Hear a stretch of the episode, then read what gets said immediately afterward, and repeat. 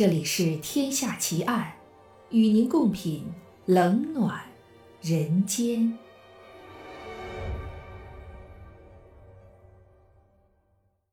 各位听友，大家好，您现在收听到的是《天下奇案》，我是暗夜无言。今天为您带来的案件是口红杀手奇案。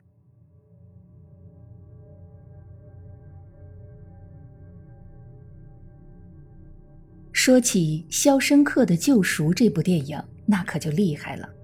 这部电影拥有一系列熠熠生辉的成绩，位列 IMDB，也就是亚马逊旗下的互联网电影资料库二百五十部佳片第一名，入选美国电影学会二十世纪百大电影清单，豆瓣电影排行榜二百五十部佳片第一名，得分高达九点七分。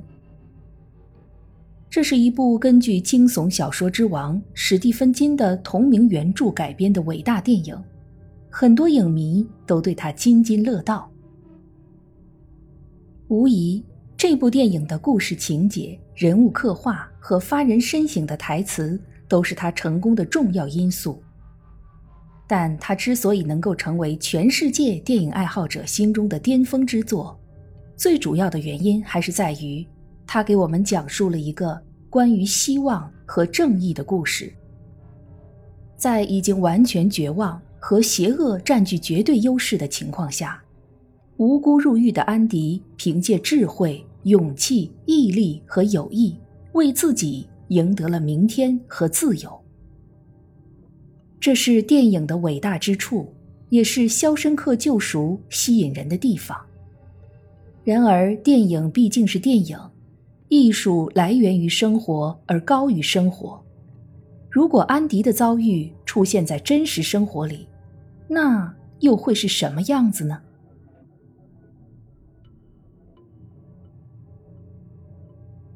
一九四五年六月五日，美国芝加哥，一位名叫约瑟芬的四十三岁女子被发现在自家公寓中遇害。她身上布满了刀伤。手中紧紧地抓着一缕黑色的头发，这缕头发成了十分关键的物证。警察认为这一定是被害人从凶手头上拽下来的。由于被害人的房间里没有任何贵重物品失窃，警察排除了入室行窃的可能，将调查方向转向了熟人作案。于是，警察对死者约瑟芬的密切接触对象进行了排查。但是，无论是她的前夫还是她的现任男友，都和这缕头发的 DNA 不符合，案件就此陷入了僵局。时隔半年后的一九四五年十二月二十日，芝加哥又发生了一起命案。一位年轻的女退役军人弗朗西斯在自家的公寓中死亡，颈部被刺了一刀，头部中弹，无论哪一个都是致命伤。这一次，凶手不仅没有拿走任何贵重物品，相反还留下了一些东西。我们在电影里常常看到，美女会用口红在浴室的镜子上给爱人留下浪漫的口讯。然而，这样的桥段发生在现实生活中，却一点儿也不浪漫。在这一起案件中，凶手在浴室的墙壁上用口红留下了字体幼稚、拼写奇怪的几句话：“看在上帝的份上，在我杀死更多的人之前，快抓住我吧！我快控制不住自己了。”说这几行字拼写奇怪，是因为里面大写字母和小写字母夹杂在一起，很多不该用大写字母的地方却用了大写字母，这让这几行字看上去倒很像是音乐上的五线谱，因此而有人断定，凶手可能是一个音乐造诣很高的人。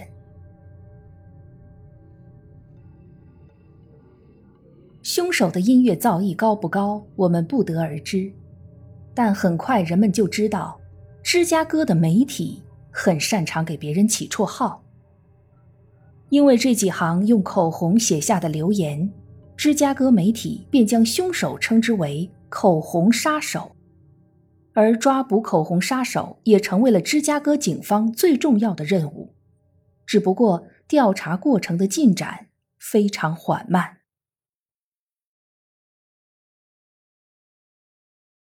半个月后的一九四六年一月七日清晨，一个住在芝加哥的六岁小女孩苏珊娜失踪了。据她的父母说，苏珊娜昨天晚上还好好的在卧室里睡觉，天亮了就找不到了。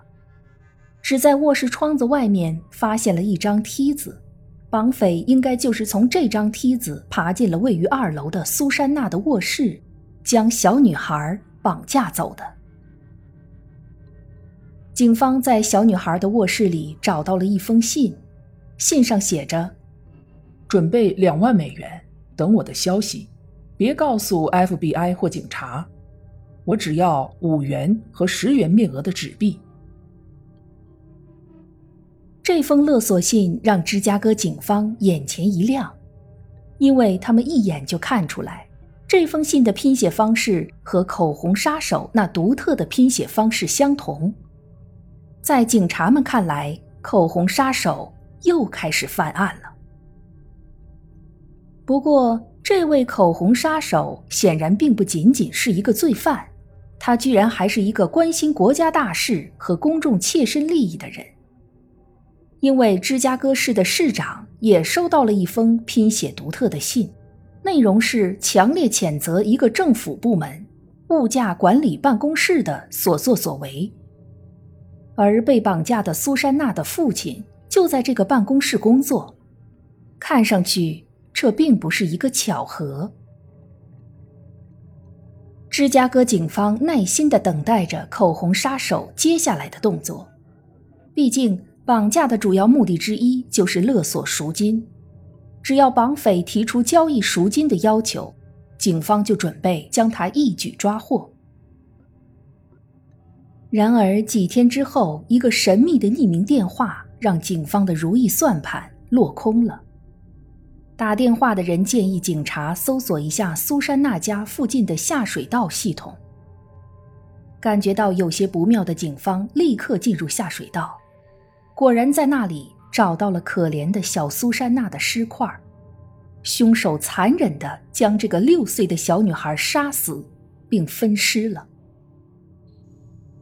紧接着，在附近一个废弃多年的洗衣房的地下室里，警方找到了大量的血迹，这里被确认为分尸现场。根据法医官的判断，分尸的手法干净利落，非常精准。凶手一定是一个精通解剖学的人。好了，现在我们可以稍微总结一下了。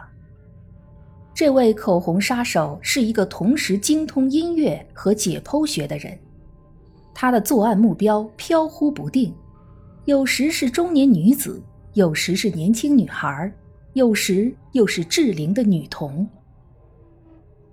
他杀害他们的手法也各有千秋，有时是乱刀刺死，有时用枪，有时割喉，有时又会分尸。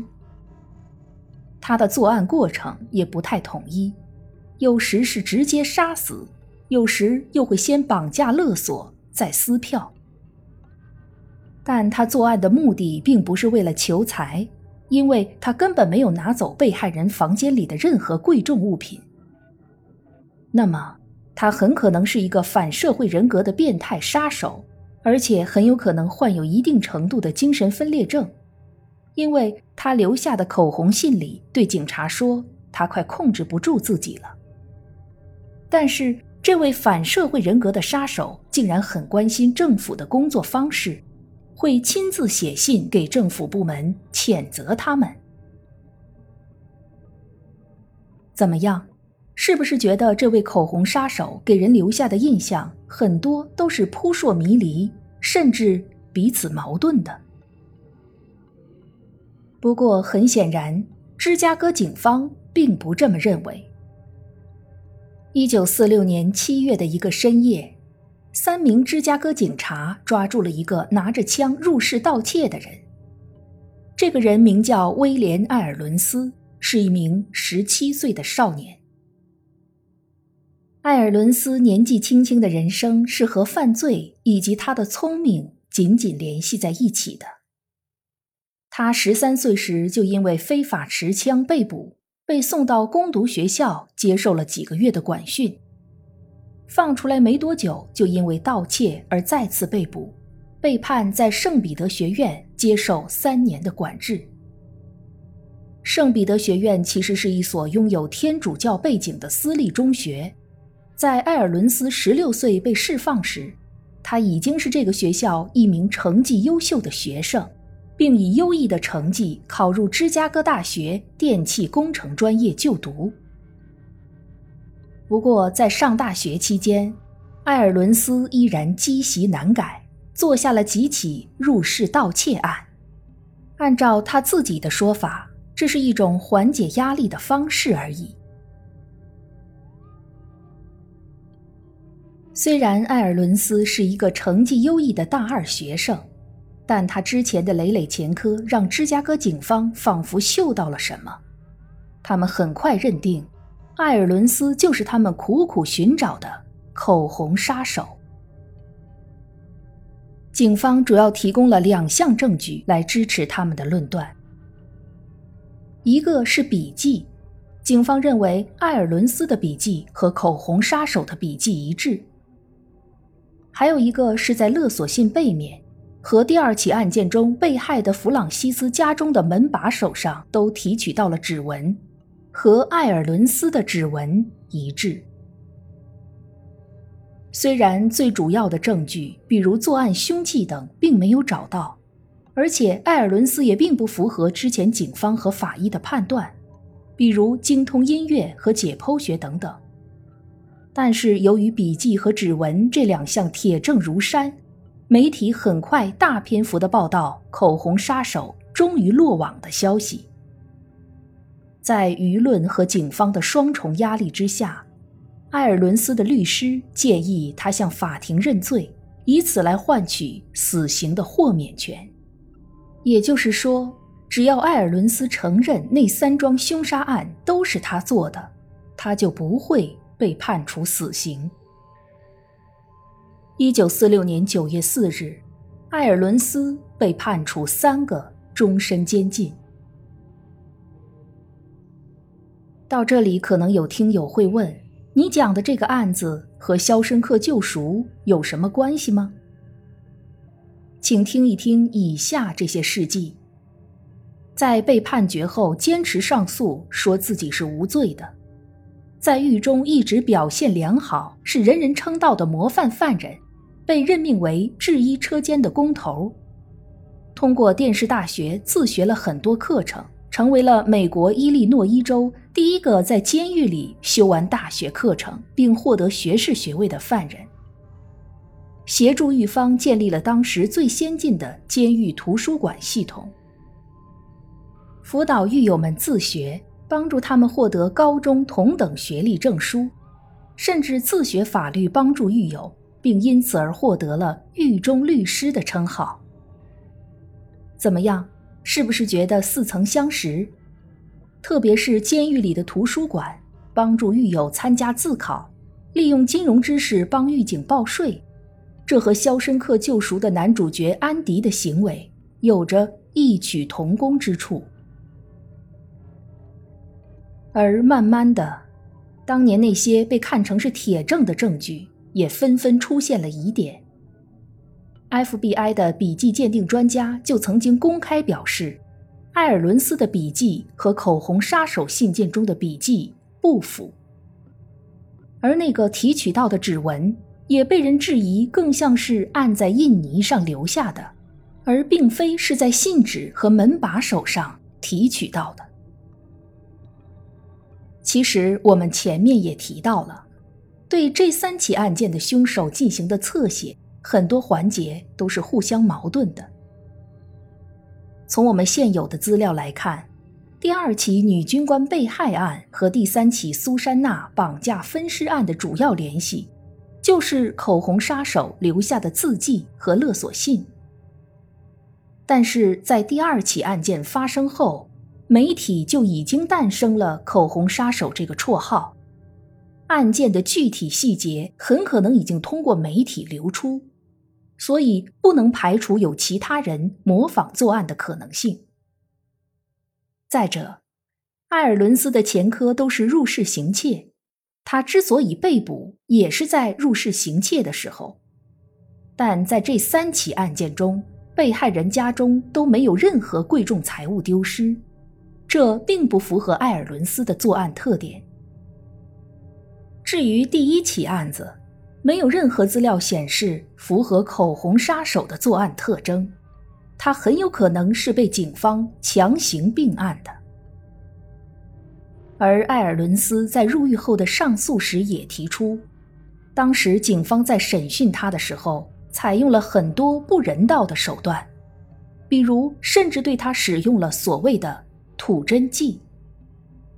这个吐真剂可不是《哈利波特》里面的魔法药剂，而是一种被称为硫喷妥钠的化学药剂。这是一种麻醉药，能对人的意识产生影响，不应该被应用在警方的审讯中。而至于第一起案子中死者手里握着的黑色头发，第三起案子中那个神秘的匿名电话，警方也没有给出一个合理的解释。尽管案件疑点重重。但艾尔伦斯的上诉却并没有成功，他希望通过法律手段来清洗罪名的希望破灭了。另一方面，很多人认为，艾尔伦斯和《肖申克救赎》的男主角安迪一样无辜蒙冤，但同时人们也意识到，艾尔伦斯不可能像安迪那样依靠自己的力量逃出升天，毕竟电影是虚构的。现实往往比艺术作品更加残酷。十七岁就入狱的埃尔伦斯一直在监狱中度过了六十六年的时光，直到二零一二年去世。也就是说，埃尔伦斯始终没有能够证明自己的清白。在警方的记录里，他仍然是那个犯下三条人命的口红杀手。在这一桩案件里。或许，并没有人得到救赎。